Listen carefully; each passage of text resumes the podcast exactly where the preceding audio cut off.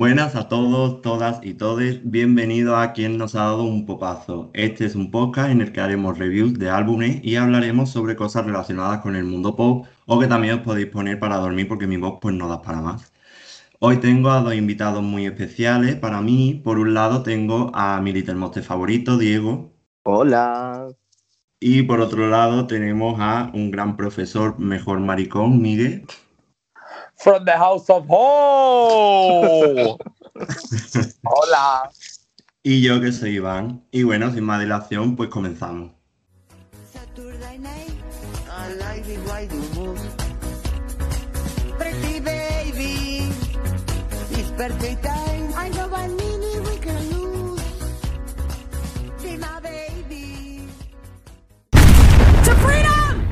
Bueno, pues en el podcast de hoy vamos a hablar de nuestra Rara Beach con el décimo aniversario de Born This Way, que bueno, 10 años que han pasado ya, chicos.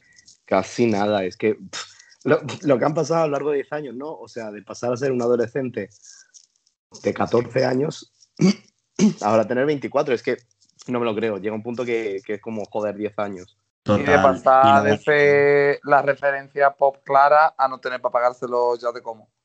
Cállate, cerda. Eh, la verdad que ha tenido, en estos 10 años, ha tenido un recorrido larguísimo ¿eh? y, y súper invariable, también te digo, porque ha tocado de todo. No, no, sí, total. O sea, ha pasado desde, bueno, ya justo después de Born Way, que, es lo que vamos a hablar sobre todo, pasó por Alpo, que es eh, una pieza totalmente electrónica, a pasar por Chick to Chick. en fin.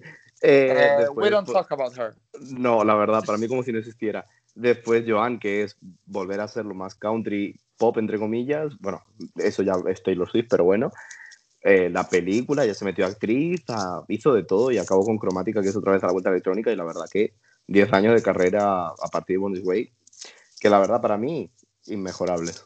Eh, total, yo para mí Born This Way, yo siempre lo he considerado lo que es la era imperial de Lady Gaga, o sea, porque eh, sí es cierto que en The Fame y en The Fame Monster, pues ella metió el super pelotazo y tenemos los grandes éxitos de Lady Gaga, los tenemos ahí, pero como la era Born This Way, eh, ninguna. Yo creo que es la que más caló tanto en ella como en todos sus fans. Yo Bueno. creo que sí. Además, yo creo que además de marcar la, la era imperial de ella, como que eh, marca la época imperial de lo que era el pop, ¿no? Porque en ese momento como que estaba, eh, o sea, mm, los 40 principales, las listas de éxito de todo el mundo estaban llenas de, de, pues de las que son las que yo considero ahora, vale, no las reinas del pop, pero vamos a decir las presidentas del pop, ¿no? Todo lo que incluía Lady Gaga, Rihanna, Katy Perry, Kesha, que, que Bondi Way también forma parte de ese grupo de disco y, y, bueno, más que de disco, incluso de eras, ¿no? Que ha marcado, yo creo que un momento Claro. súper icónico, icónico en el mundo de la música. Sí, 2011, o sea, sin irnos más lejos, 2011, que tenemos eh, en la misma escena, tenemos Born This Way, tenemos Loud y tenemos Teenage Dream, por ejemplo, que son tres de las eras más impactantes en, en el pop de, del 2010, o sea, de la década de los 2010. Álbum dos milenios. Claro, y decimos, o sea, sobre todo que Born This Way como que inspiró a muchas generaciones de ahora, sobre todo, eh, a seguir en el pop y, y seguir adelante y encontrar su camino, ¿no? Y hace maricones. Bueno, eso sí, a muchos. Totalmente y a mucha honra. Sí, además lo que decía, o sea, el, el 2011 fue una escena pop maravillosa y además, eh, como, de- como decía Miguel, era como cada, cada artista traía una nueva escena pop y cada artista representaba como una vertiente del pop. Para mí Gaga como que siempre ha representado la vertiente más oscura, ¿no? La que siempre se ha acercado más a la, a la electrónica y a, un, a estética, a una estética más, más oscura. Eh, después teníamos a Katy Perry, que era como el pop más chicle, ¿no? Porque para mí ella es la máxima exponente del pop chicle, tanto en estética como, como en música. Rihanna tampoco sabría cómo encasillarla, pero es verdad que era un, quizá un pop más urbano, ¿no? Pues lo podríamos definir. Sí, un Sí. pop más de cosas sujetadores. No, en ese entonces, no, en ese entonces no era tan vaga. No, pero sí que también hay otra cosa que destacar a la hora de, de hablar de Bonnie Way y tal, es eh, cómo Lady Gaga eh, marcó tendencia, o sea, ya con su, con su imagen en sí, como que hizo que cambiara todo el juego en cuanto a lo que se refiere al pop. O sea, muchos artistas empezaron a cambiar vestuario, que mucha gente dirá que no, pero realmente se influenciaron un montón por el- como si Lady Gaga era como el centro de atención, pues vamos a intentar llamar también la atención como ella. No hacían exactamente lo mismo, pero que cambiaban su estética un poco, sobre todo para encajar y ser también mm, vistos el resto también de, de artistas. Sí, yo creo que eso se vio, por ejemplo, yo creo que las que más, eh, las típicas imágenes que hay de, de Katy Perry y de Nicki Minaj en, la, en algunas presentaciones de cualquier premio, a lo mejor el look de Katy con el cubo en la cabeza, Sí. el- los looks que de pronto empezó a sacar Nicki Minaj, que era mm, lo más barroco del mundo con todo puesto encima. Entonces, mm, yo creo que ha marcado más la estética que la propia música en sí. O sea, a nivel de marcar en el sentido de inspirar a otros artistas, que ha inspirado más su estética y su vanguardismo, por decirlo en cierta forma, que el hecho del el sonido. Sí, totalmente. Bueno, y de hecho yo muchas veces en cuanto a eso también me referencio a Beyoncé, porque incluso Beyoncé tú la ves antes de Gaga y después de Gaga, y Beyoncé también se volvió mucho más estrambótica a la hora de mostrar looks, cuando Beyoncé en realidad no era nada de eso, ¿sabes? En plan, fue después de Gaga que también se influenció, entonces es verdad que todas al final estéticamente se vieron influencia por ella y al final cambiaron su imagen, o sea, la adaptaron a su estilo pero al final lo que es la imagen sí que cambió. Y además cambió también hacia un aspecto como más performativo, ¿no? De, de lo que es la Sí. música y del pop. Sí, sí, no, en eso estoy de acuerdo, pero hay otra cosa que quería remarcar, que no estoy de acuerdo con que Miguel que lo influenció la música. Para mí fue el combo en sí, entre No, la no música importa. y la estética. Venga, Miguel, a bailar. Eh, la mezcla entre la música y la estética que tenía ella como que sí que eh, hizo que el resto dijera, "Mm, vamos a ponernos las pilas que nos quedamos atrás, ¿sabes? Porque muchas veces, le queramos o no admitirlo, eh, iba con un pelín más adelante que el resto en cuanto a sonido también. Bueno, véase, sí, por ejemplo, Judas, que tú lo escuchas en ese momento lo escuchas ahora y sigue sonando igual de fresco. Un ejemplo de Sí, los es lo que que decir sacó. yo, que, que todo el disco de Born This Way en general, a día de hoy lo escuchas y no te suena a música de hace 10 años. O sea, sigue teniendo un sonido que no es que se lleve, porque no es un sonido claro que se haya llevado nunca, pero tampoco es un sonido que te aburra. Yo creo que está como en un un limbo totalmente distinto y lo escuches en la, en la fecha que lo escuches, es un sonido que suena nuevo y que suena fresco, que no es algo que digas tú, eh, esto está en todos estos 10 de los 40 principales, ¿sabes? Y yo creo que eso es algo bueno que tiene que tener un disco. Sí, sí, completamente. Es como un disco atemporal. Y, y yo creo que de ahí también la importancia de Born This Way, eh, aparte de eso, musicalmente, pues como, como de era. Que bueno, hablando de, de lo que es la música y el álbum, pues por el décimo aniversario, ella decidió como reeditar eh, en una especie de manera el álbum, dando como voz a artistas queer. Que bueno, queer no sé, porque yo, Kylie Minogue, eh, a lo mejor hablo desde el desconocimiento, pero yo no sé si Kylie Minogue entra dentro del colectivo o no. A ver, yo no sé si leí bien, pero decía algo así como que, aparte de gente que pertenecía al colectivo, sino gente que también apoyaba al colectivo. Que quieras o no, Kylie Minogue sí fue un icono en su momento para, para mucha gente del propio colectivo, ¿no? Para, sobre todo para gays y, tal. Eh, a ver, ¿qué te digo yo de las canciones? Yo lo escuché y digo, vale, me parece muy guay que cada uno eh, adaptara una canción que, que se le fuera dada a su propia estética y tal, pero a mí como uno se me ha quedado corto porque han sido solo seis canciones cuando tiene otras canciones dentro del disco aparte de los singles y de Highway Unicorn, que es la otra que sacó aparte, que hay más canciones que se le pueden sacar mucho provecho y mucho partido y traerlo a sonidos nuevos de ahora. Y también hay muchos más artistas que podrían haber cogido, no sé, ponle un Charlie XCX que también apoya mucho al colectivo y todas esas cosas, pues podría haber dado... bisexual. Es, bueno, eso ya no lo sabía, pero que me refiero que podría darle un vuelco a alguna, le, po- le podría haber dado la vuelta a alguna otra canción. Véase, por ejemplo, Shaise, podría haberle metido ahí sonidos electrónicos total y decir, venga, vámonos a tomar por culo, ¿sabes? Eh, sí, totalmente. Yo he echado mucho de menos Shaise. Bueno, de hecho yo me creía que lo que es la reedición iba a ser del disco completo. O sea, yo me creía que iba a sacar sobre de, to- de todas las canciones, no solamente de unas cuantas. Yo al, Entonces principio, yo- al principio pensé que 10, realmente. Claro. Entonces yo al principio como que cuando vi las que sacó como que me llevé un poquillo el chasco, por así decirlo. Pero bueno, me, me parece una buena iniciativa. También está bien de que solamente no haya cambiado lo que es el packaging y, y sacar a la venta un poco de merchandising, sino que bueno, pues también dice, pues venga, te doy como una reinterpretación de las canciones, ¿no? Por más artistas como, como tú has Mm. dicho. Que por cierto, Yo la sé de que tenemos, tenemos a Merry the Night con Kylie, tenemos Buenísima. Bondi Way con Erolville Peck, ¿no? Eh, que The sí. Edge of Glory, que la hace Years and Years con el Oli. Judas, que la hace la Big Fritia, la mejor mi gorda. Juana, que la hace Ben Platt, que tiene un vozarrón. Y luego recuerdo que también estaba Highway Unicorn, que no recuerdo quién la hacía. Highway Unicorn la hacen como una colaboración de varios, varios artistas que yo la verdad que no conozco a ninguno. Yo No recuerdo tengo- que fue No Todo tengo el ni disco idea encima deja un poco frío. El disco encima deja un poco como. Vale, muy buena idea, pero. mm, vamos a seguir escuchando la versión original. Sí, totalmente. A mí también. Pero la, eh, encima la de Highway Unicorn es la que me dejó como más. Meh. Y mira que es de mis canciones favoritas del disco. O sea, del disco original, del disco de Body Way Lady Gaga version. Sí, porque encima Highway Unicorn es una de las canciones, es una de las más electrónicas del álbum original y al final pues lo han convertido en una canción prácticamente country. O sea, ha perdido toda la, para mí ha perdido toda la esencia eh, lo que es el tema. A ver, a mí, por ejemplo, sí que las canciones. La, a ver, me quedo, por ejemplo, a mí me gusta un montón cómo está cantada The Edge of Glory, me gusta cómo está cantada Night por Kylie Minogue, pero que después, por ejemplo, la versión de Big Fredia, pues de Judas, pues a mí personalmente no me, no me llena. Como que no me transmite las mismas vibras que podría tener el disco en sí de Born This Way y que podría complementarlo, ¿no? Que a lo mejor esa no era la idea, pero para mí como que hubiese sido un poquito más, iba a decir mejor, pero está feo decir mejor, diferente, o sea, que se hubiese complementado.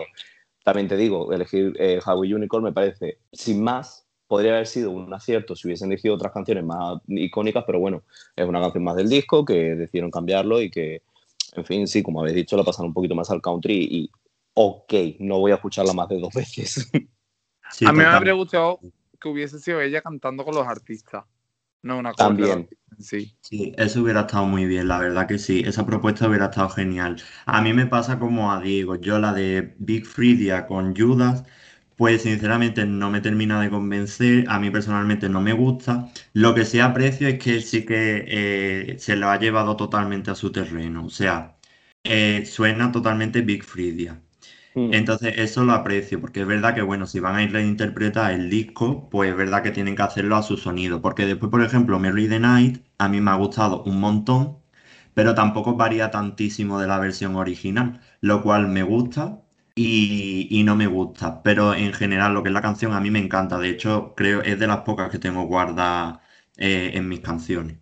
A ver, yo creo que sí, que es que los otros tampoco han mostrado mucho, mucha personalidad, por decirlo en cierta forma, cuando han grabado la cover, la Big Freedia, es que sí que ha sido más dicharachero y más de a grito y de menear el culo con una canción como Judas, ¿no? Que a mí Judas, de hecho, es mi favorita del, del disco, pero no es una canción con la que mover el culo y lo- como que Big Freedia sí que se lo ha llevado a eso de poder sonar en una fiesta y que sí, que bueno, Judas suena en una fiesta y todos nos volvemos locas Eh, pero- sí. ya la ha Sí, hecho en un sí. sentido en el que puede sonar en una fiesta más con un público más mainstream, vamos a decir, que no va a ser el caso, pero que si sonara la gente no se quedaría en plan, ¿por qué está sonando esto? Y después, por ejemplo, a mí la, la cover de Years and Years me ha gustado mucho. También me sorprendió verlo. No esperaba yo que ella fuera a contar con Years and Years en la, en la reedición. The Faggot, Yo es que, por ejemplo, a ellos sí que no los he escuchado, pero sí que la, versi- la versión de la canción que hicieron, pues sí que me gustó. O sea, la aprecio mucho y, y me parece correcta. Es de las que me parece correcta, la verdad. Sí, a Me mí me ha gustado mucho. Concepto. ¿El qué? Me parece correcta. Una canción Sí, correcta. a ver, podrían haberlo hecho. a ver, hay gente que hace un desastre, que coge una canción y la destrozan. Pues no, su versión de, de The Edge of Glory creo que era así, ¿no? Sí. Pues Sí, me parece bastante bien. O sea, me parece correcta, tal y como he dicho. No me parece el temazo del año, pero es una canción correcta. Sí, a mí me pasa igual. Yo a Years and Years sí lo llevo siguiendo desde hace tiempo, que por cierto ahora se han, se han separado, solamente se ha quedado Oli, que era el, el cantante, el vocal, y, y se ha quedado él con el mismo nombre, pero lo que es el resto del grupo pues ya, ya no toca. Entonces yo creo que para este disco es, es el nada más también, porque no creo que el resto de, de integrantes hayan participado. Ah, pues yo no lo sabía. Sí, sí, eran tres en la banda y, y los otros dos ya, ya la han dejado la banda y solamente se ha quedado él, pero ha mantenido el nombre. Qué fuerte. Mi gordo, qué mono es. Qué gracioso. Dilo. Bueno, entonces lo que es la reedición, pues estamos todos de acuerdo que es un poco mes, pero bueno, la intención, pues, pues ahí está, ¿no? Es lo que Sí. No, a ver, se aprecia. Se aprecia que por lo menos eh, celebren los 10 años de un disco tan importante como fue, ¿sabes? Sí, totalmente. Que después, aparte, estamos a la espera que se supone que tiene que salir el, el- los remixes de cromática, que se supone que va a haber un álbum de remixes. Sí, Se eso sí que supone- con gente como la Charlie. Se supone que en verano, o sea, acaba de empezar el verano, mm, yo no sé, tengo miedo. Pero bueno, Yo, uy, la, la. tampoco digo, tampoco digo que esta mujer vaya a revivir de nuevo la era mucho, pero bueno, esperemos que sí, porque merece. Muy difícil Hombre. revivir una cosa que está muerta. Bueno, por lo La menos tuvo, su momento, no como otras. Up. Hmm. La era, la- hombre, la era, la, la verdad que la ha matado por completo. Además, se supone que a final de este mes creo que saca el nuevo disco con Tony Bennett. O sea que se viene otra vez un Chick to Chick parte 2. Qué pesada No, por esa mujer, favor. por Dios. La Ariana Grande mm, de los. No sé. De, de los discos, la Ariana Grande. Bueno, en fin. Bueno, y ya yéndonos a, al disco original, dos, tres canciones. Así, en frío. pum. Uf, Uf, está difícil. Yo tendría que decir Scheisse, una de ellas, porque aunque no haya sido single, yo creo que siempre ha sido como una fan favorite y para mí Scheisse es de las mejores del disco y con mejores letras y, y ritmo y de todo. Ya después creo que casi que es obligatorio decir Born This Way porque, por el peso que tuvo tan grande Uf, y después quizá yo me quedaría con Judas. uf. Um, Yo creo que sería Judas, The Edge of Glory. Es que The Edge of Glory, o sea, los primeros segunditos, cuando empieza el. Uh, uh, uh, como ¡Ah! Y luego, uf, es que, es que son buenas horas. Es que entre Head y Shay se me cuesta un montón elegir. Es que tenemos casi el mismo top. Yo iba a decir, la primera para mí es Scheisse, después Judas, después eh, tengo The Edge of Glory porque le tengo mucho aprecio a esa canción y ya después mención especial a Her. Es que Her es buenísima también. Bueno, Jer es buenísima totalmente y cuando la cantaba con el piano, bueno, los Uf. pelos de punta. Yo es que le tengo demasiado apego a The Edge of Glory, aunque bueno, tenga eh, flashbacks de la guerra por la final de la temporada 11 de Drag Race, pero bueno. Team Brooklyn. Los traumas de la fagota. ¿Qué le vamos a Ay, hacer? pobre. Bueno, y Bottom 3. Uf, es difícil un bottom, ¿eh? Um, I'm not gonna say anything. Vale, pues yo sí. Yo diría Government Hooker. eh, mm, Black Jesus, creo. Tengo el tracklist delante porque no me acuerdo. Y probablemente de Queen, la verdad. Vale, yo voy a decir el mío que es bastante controversial. La gente me va a linchar. Si alguien escucha esto, por favor no me linchéis. Para mí, la que menos me gusta es You and I. ¿En serio? En serio, pero tan en serio, siempre lo he dicho que no puedo, o sea, la puedo escuchar, pero prefiero que no. Oye, pues yo UNI también he tenido eh, como que me ha costado eh, de asimilarla, digamos, de que me parecía una buena canción, pero si me salía normalmente la pasaba. Lo que pasa que como que ha crecido en mí cada vez más. Pero me pasaba un poco como tú, ¿eh? Sí, después, bueno, a ver, yo todavía la paso. Hay veces que me pilla de buenas y digo, bueno, la dejo, pero no. Eh, después, otra que tampoco termino de, es creo que de Queen. Y, y ya después, esto es otra que me van a pegar, es que Born This Way también como que la suelo pasar bastante. ¡Wow! ¡Wow! Odiando los singles, Diego odiando los singles. Salvo The Edge of Glory, Judas y the Night. Es que te lo juro. Cuando la escuché digo, ok, está muy guay la canción, pero después escuchando el resto del disco, como digo, se me queda un poco corta. Que la bailo, que te la canto, que todo, pero que no es de mis favoritas, es para mí de las bajas, que es de las que me gustan, sí, pero de las bajas. Yo que en realidad de baja es que creo que solo podría poner de Queen. Me pasa un poco eso. De Queen es verdad que no me parece nada excepcional, pero es que después las demás, sinceramente, me parecen geniales, porque a lo mejor americanos como las raritas, ¿no? Del disco, pero también me parece una canción muy divertida a la hora del sonido. A mí, a mí me, me parece bastante divertida, sobre todo experimentando con, con guitarra que suena algo así como mariachi, entre comillas, cuando, en plan, que le dé un, un toque diferente, pues sí me...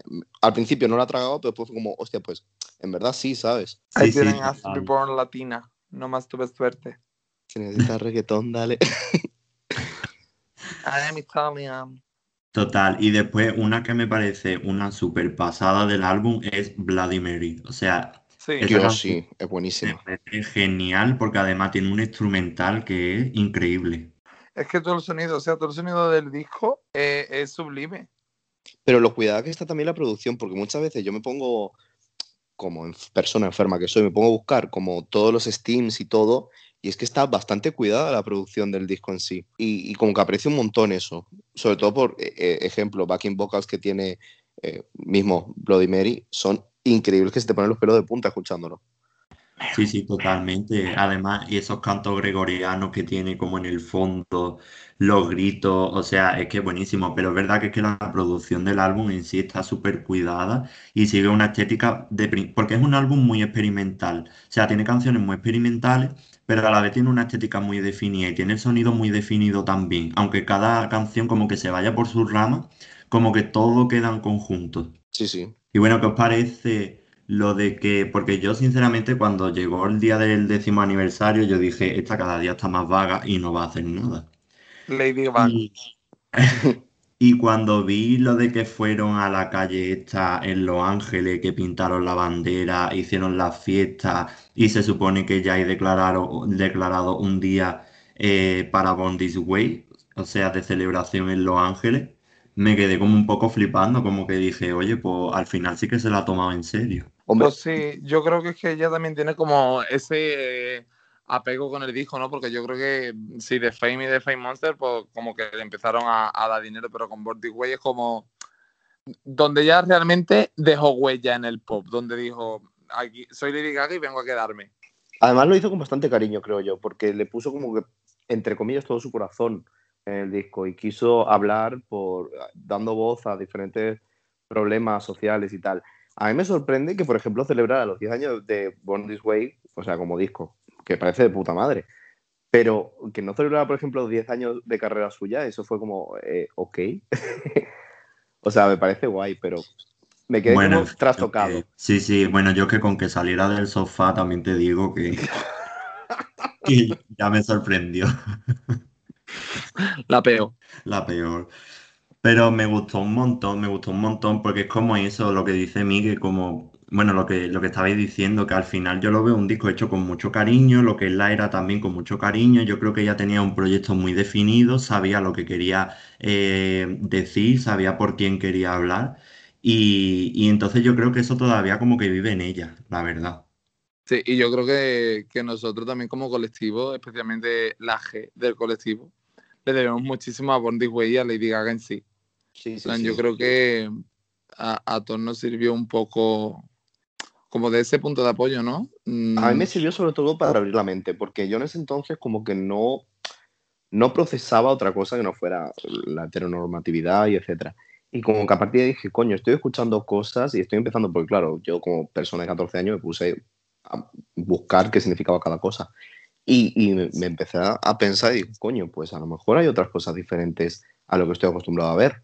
Y ya eso, sumado a Twitter también, que quieras o no, las redes sociales han influenciado en eso, al final te hacen pensar, abrir la mente y, y te hace descubrirte a ti mismo, que es lo que fue que me pasó a mí mis 14 años.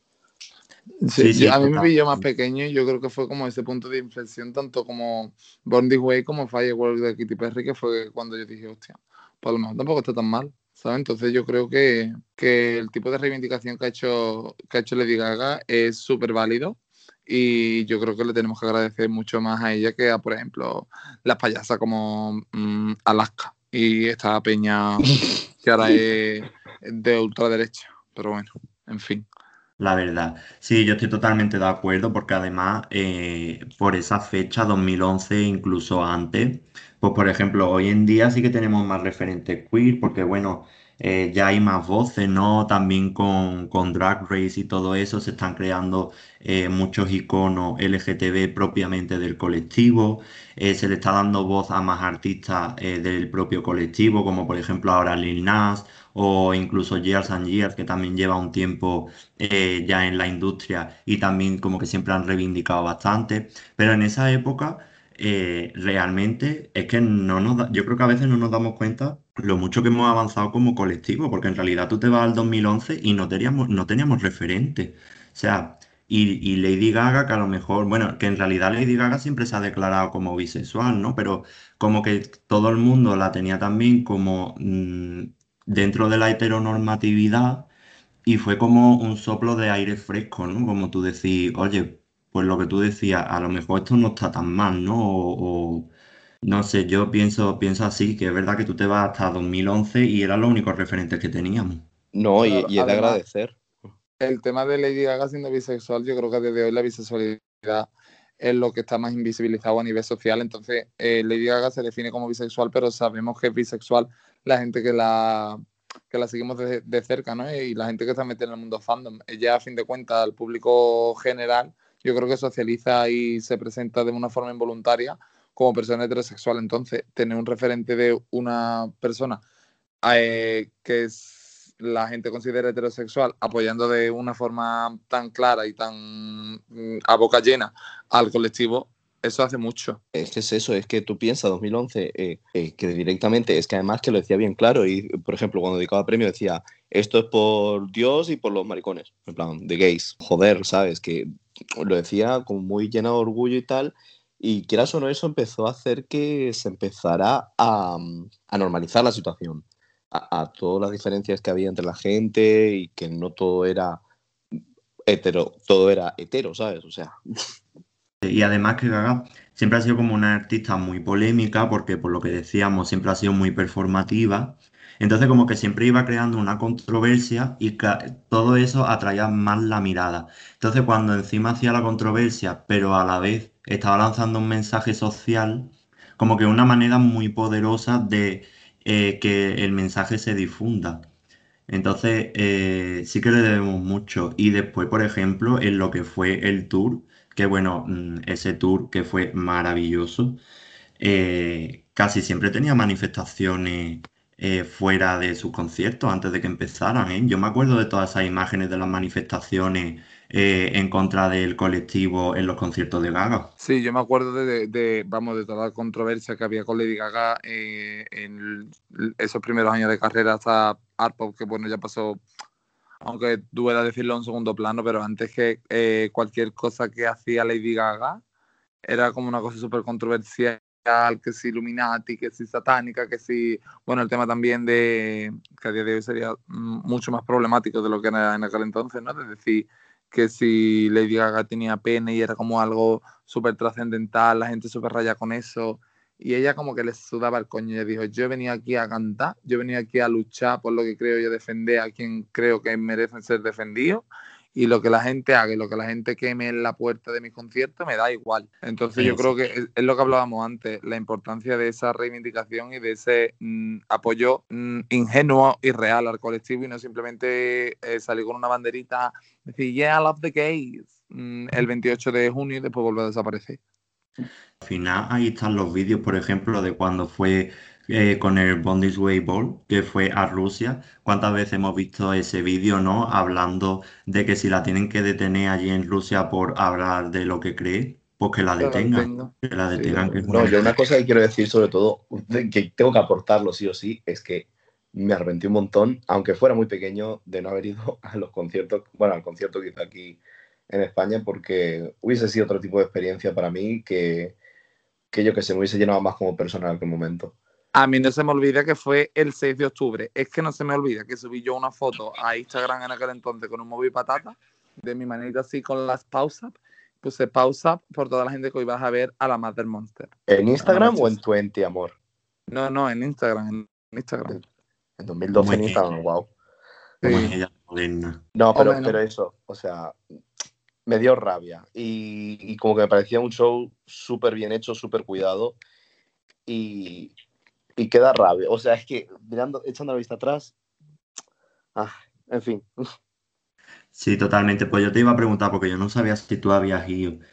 Y, y es que ese tour fue increíble, porque además que captaba la esencia del álbum a la perfección. Por favor, ese escenario con el castillo que se abría, se cerraba. eh, eh, bueno, es que era una superproducción, que eso ella no lo ha vuelto a hacer, porque con Art Pop es verdad que, que el Art Rave estuvo chulísimo. De hecho, yo me arrepiento un montón de no haber ido. Pero la superproducción que fue el Born This Way Ball, eh, increíble. Y la forma tan guay en la que contaba una historia. O sea, eso es una pasada. El concierto en sí era eh, la Operation Kill the Bitch. Entonces era como. Es que encima eso era Era un musical, era como una especie me- de musical. claro y, y como que después el, eh, el hecho de que estaba inspirado en un alienígena secuestrado por el gobierno, no sé qué rollo, y que daba eh, nacimiento a una nueva raza también. O sea, la idea de olla que tenía esa mujer en ese momento. mm, las plantas del Ikea, cuando estaba decidiendo mm, qué iba a hacer la gira. O sea, pero es que el nivel de creatividad, el nivel de creatividad increíble. Que por cierto, el nivel de creatividad, los vídeos, es que hasta los vídeos eran películas. Es que era, además que el ver un, un vídeo en ese momento era como un evento. Es decir, sale este vídeo, hay que verlo al momento. Sí, sí, era un evento completamente. Que por cierto, de los vídeos de la era, ¿ustedes con cuáles o con cuál os quedáis? O sea, ¿cuál es vuestro top? De los vídeos. Uf. A mí me gusta mucho el de Merry Night, la verdad. Yo también, yo diría el mismo. O sea, me parece, vamos, porque Merry the Night en realidad es un corto. Es que no es un videoclip, es un corto. Es un corto, tiene historia. Sí, sí. Yo Y me tengo que quedar con Judas.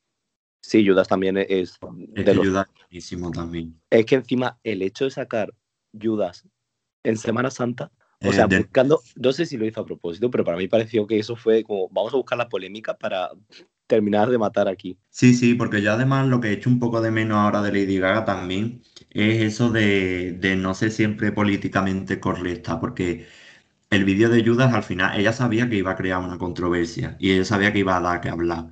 Entonces yo eso sí que lo he hecho un poco hoy en día de menos de, Gaga, porque últimamente pues sí la veo demasiado políticamente correcta. Y en esos momentos era más como que se la sudaba todo, ¿no? Y con Judas, vamos, eh, quedó completamente demostrado. La peor, la más satánica, la más Illuminati. La más satánica, cuando la acusaban de bañarse con sangre en los hoteles. Y ojalá lo hiciera. Y ojalá lo hiciera, literal. Yo se lo perdono si lo hace. Y yo también. Eh, no, no, yo que se lo agradezco. Pero bueno. Y, y otra cosa, iba a comentar, a, a mí la- el tema de, del videoclip de The Edge of Glory, que se iba a hacer una cosa, al final no se hizo y se quedó ese videoclip que no me parece malo, pero es un poco simplón. Sí, a mí para lo que es la era en general y lo que es toda la estética, me parece también demasiado simple. Yo es que no sé qué era lo que se iba a hacer originalmente. No sé, era algo con sirenas y no sé qué rollo o algo así era. Pero sirenas de mar, no sirenas de sonido. Sí, yo leí I'm algo on the también. edge. Woo, oh, glory. No, pero que, eso que al final se hizo ese videoclip y que lo hizo así rápido y corriendo, fue en plan, bueno, está bien. Que también te digo, mm, pegó su, no su pelotazo, porque tampoco fue lo más tocho, pero sí que aquí, por ejemplo, en España estuvo sonando bastante durante un verano. O sea que una canción se cuele en la época de verano es bastante importante. Esa canción sí tuvo, sí tuvo su momento, ¿eh? Sí pegó su pelotazo. Que después es verdad que ese videoclip es muy simple, pero después, por ejemplo, si nos vamos a lo que es el photoshoot de lo que es el álbum, el photoshoot en realidad sigue esa, esa parte estrambótica de Gaga, pero después también es un shoot muy simple, porque al final son fondos negros, fotos en blanco y negro, y al final lo más estrambótico, como lo que resalta es ella con el maquillaje ese tipo de alienígena, que es maravilloso ese maquillaje. Y pero después, ahí donde lo ves, es bastante simple también. Sí, yo creo que quería jugar más bien con darle importancia a sí misma y a querer ser como ella quiere. O sea, transmitir el mensaje en sí de lo que dice el disco, pero a través de imágenes. O sea, ella se quería mostrar como se le daba la gana y que no importara y que lo importante fuera ella misma. Sí, sí, totalmente. Y después también eh, lo que es la portada también en su momento causó mucha controversia. La portada, mm, porque hay dos, ¿no? Está la de ella de, de cara gritando y después está la de la moto. Qué buena. Qué buena la de la moto. Comente. Que me, hace mucha gracia porque yo ahora encuentro mucha gente que se creía que ella estaba montada en una moto, pero ella es la moto. Sí, sí, ella es la moto. Y, pero es que en su momento tuvo polémica, porque en su momento se consideró que era muy cutre. A mí no me parece cutre, me parece una portada correcta. Sobre todo, o sea, la de Gritando me parece perfecta, que está todo en blanco y negro y solo los labios en rojo. O sea, me parece. eh, vamos a resaltar algo en concreto y que realmente no pierda el sentido en sí. Y después, lo de la moto, quieras o no, ella siempre ha sido extravagante. Y vamos a buscar algo extravagante que dé de qué hablar. Y es que dio para hablar. Sí, Pero sí. porque también en aquella época no estábamos acostumbrados a ese tipo de portadas, estábamos acostumbrados a portadas muy light, que, en las que se apreciase al artista en sí, o bien la mayoría era una foto en un primer plano que un poquito más se le veían hasta los mocos, o era una cosa muy literal con respecto a la estética del álbum. Entonces tenía algo tan que choca, ¿no? Porque yo creo que es una portada que a todo el mundo le llama la atención. Pues como todo lo que hacía Gaga en aquel entonces daba de qué hablar. Pues bueno, buenísimo que después en el, en lo que es el tour saliera ella también en la moto, o sea, representando la propia, la propia portada, que lo hacía con la canción de Heavy Metal Lover, que por cierto a mí esa canción me encanta. Qué buena. A mí, a mí esa canción me flipa. Y cuando, cuando va el puente, lo que se llama Bridge, la verdad que ahí. Y, tal como lo hacen en el tour, que dice Now Scream. Adiós, un besito hasta mañana, me voy a dormir. O sea, muchas gracias, he tenido suficiente. Qué bueno que la etapa Born This Way, pues igual que fue su cima, también fue un poco su caída, ¿no? Porque ahí fue cuando sufrió lo de la rotura de cadera, Pobrecita la viejita. la maldita lisiada. Y, y ahí fue como un poco ya cuando empezó a decaer un poco su carrera. Claro, es que además piensa que ella después de, de eso ya tenía eh, preparado para filmar en sí los conciertos, para lanzarlo en DVD, el Madison Square Garden, que no fue. O sea, realmente no llegó a ir porque eran los últimos de la gira. Hizo al revés la gira, como la suelen hacer, y iba a acabar en Estados Unidos y no pudo porque, pues, pobrecita estaba lisiada. Sí, sí, la pobre, que también te digo, poco le pasó porque es que ese, ese show, yo me acuerdo de los vídeos en plan que salían cuando estaban vomitando, ella, los bailarines y tal, de la presión que, que suponía llevar a cabo el show noche tras noche, tras noche, tras noche. Corazón, si no puedes co- con, un ritmo, relájate, no te vengas tan arriba. También te digo, lo entiendo porque era, no al principio, porque ya había tenido el Monster Ball, pero sí que era como, vamos a reafirmarnos como una estrella, ¿sabes? Claro, aparte, yo creo que era la gira más grande y más, más tocha, ¿no? Porque las otras dos giras estuvo muy bien, pero esta era como una gira que iba a marcar la historia de la música. Vamos, que iba, ¿no? Que ha marcado la historia de la música, creo yo. Es que ha marcado, o sea, lo que es la era desde principio hasta, hasta final, porque el final, bueno, pues un final trágico, ¿no? Pero el principio también, porque si no me equivoco, lo que es la era empezó en los VMA cuando llevó el vestido de carne y Prácticamente. Sí, y ganó el premio, que no me acuerdo si fue por el mejor vídeo, Mejor vídeo por Bad Romance. mejor vídeo por Bad Romance, y ahí cantó el fragmento este de Born This Way, que yo creo que ese momento es también súper icónico en lo que es la música, la música pop, bueno, el mundo musical en general, la verdad. O- Hombre, ya de por sí el vestido de carne fue algo que dio para hablar durante muchos años que aún la gente lo recuerda. Eso iba a decir yo, que a día de hoy sigue dando de qué hablar.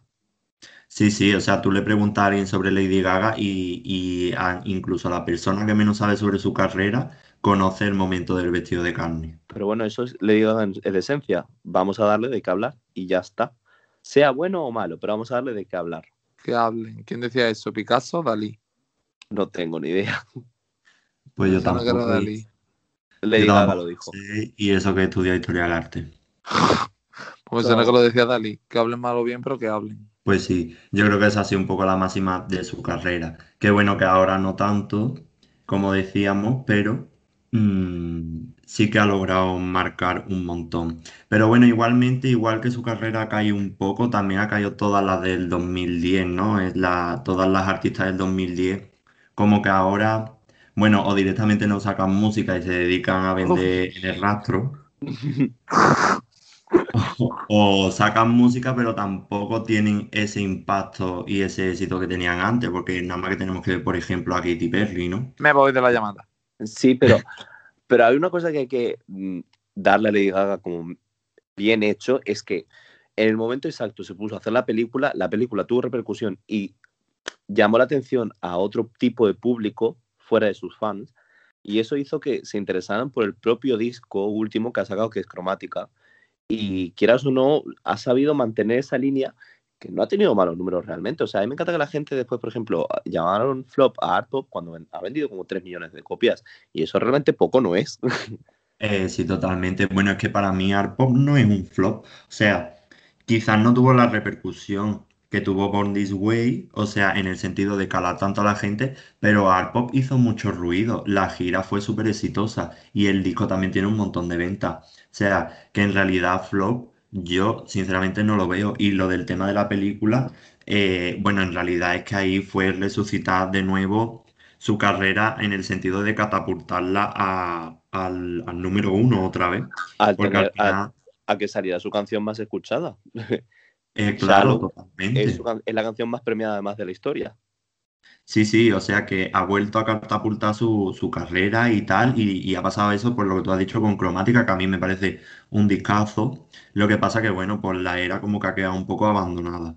Hombre, también, Pero- también tenemos que decir que la era se ha quedado abandonada también por culpa de que estamos en una pandemia. O sea, quieras Sí, o no, eso ha afectado. Si tú, si Lega presenta su música y su arte de una forma no compatible con la pandemia, pues pobrecita, lo siento mucho. También se podría haber reivindicado y haber hecho otras cosas. Sí, re- reinventado, he dicho reivindicado, no reinventado, perdón. Y A ver, haber hecho otras cosas. el concepto del planeta cromática mm, sí lo hizo en el super videoclip de Stupid Love y luego en Reino Unido no había planeta cromática en ningún sitio. Mm, que- Estaban en una ciudad, estaban en una ciudad de cromática.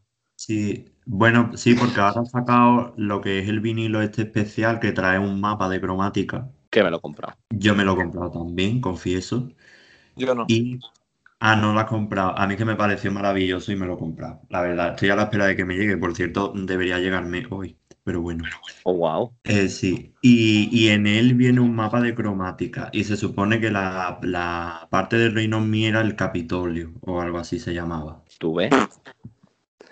So, pero bueno, ya volviendo a, a Born This Way, vemos que eso fue un resurgir bien grande y que acabó mal y que, quieras o no, es un artista que supo volver a, buscar su sitio. Sí, eh, al final eh, ha sabido reinventarse, ha sabido hacer cosas nuevas también, volver a ganarse eh, a lo que es el público de una manera como más global. Y al final, pues mírala y está prácticamente en la cima otra vez. O sea que... Y después que lo que es Born Way y lo que es el espíritu, ¿no? Porque para mí al final en Born Way hay como una especie de espíritu, una esencia, que yo creo que eh, entre nosotros, los que somos fans, incluso gente del colectivo y tal, como que sigue viviendo, ¿no? Porque es como que nos recuerda a esos momentos que, por ejemplo, nosotros por edad, pues fue como más de autodescubrimiento y tal. Es como una etapa a la que le tenemos cariño y en la que vemos como un apoyo y, y una luz en momentos que a lo mejor pues, pues lo veíamos todo como un poco más oscuro. Sí, tal cual, literal. Total. Bueno, pues yo creo que hemos hecho un buen repaso de, de lo que es toda la era y, que, y de todo el décimo aniversario y todo. Sí, a mí me ha, me ha parecido que, que ha estado muy bien. O sea, me ha encantado hablar de esto.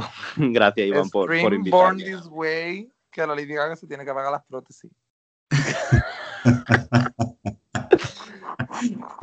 Se tiene que comprar bastón. Que bueno, pues muchas gracias por haber eh, colaborado en mi podcast, que este por cierto es el primer episodio. O sea que estoy muy feliz de haberos tenido conmigo y estoy muy feliz de poder, de poder haber hablado de Born This Way, porque además es de las que, de las etapas que más cariño le tengo. Así que muchas gracias. No, muchas gracias a ti, Iván, de verdad. Ha sido A todo ti un por honor. invitarnos, amor. Y- Bueno, pues muchas gracias por habernos escuchado y hasta aquí el episodio de hoy. Un beso a todos.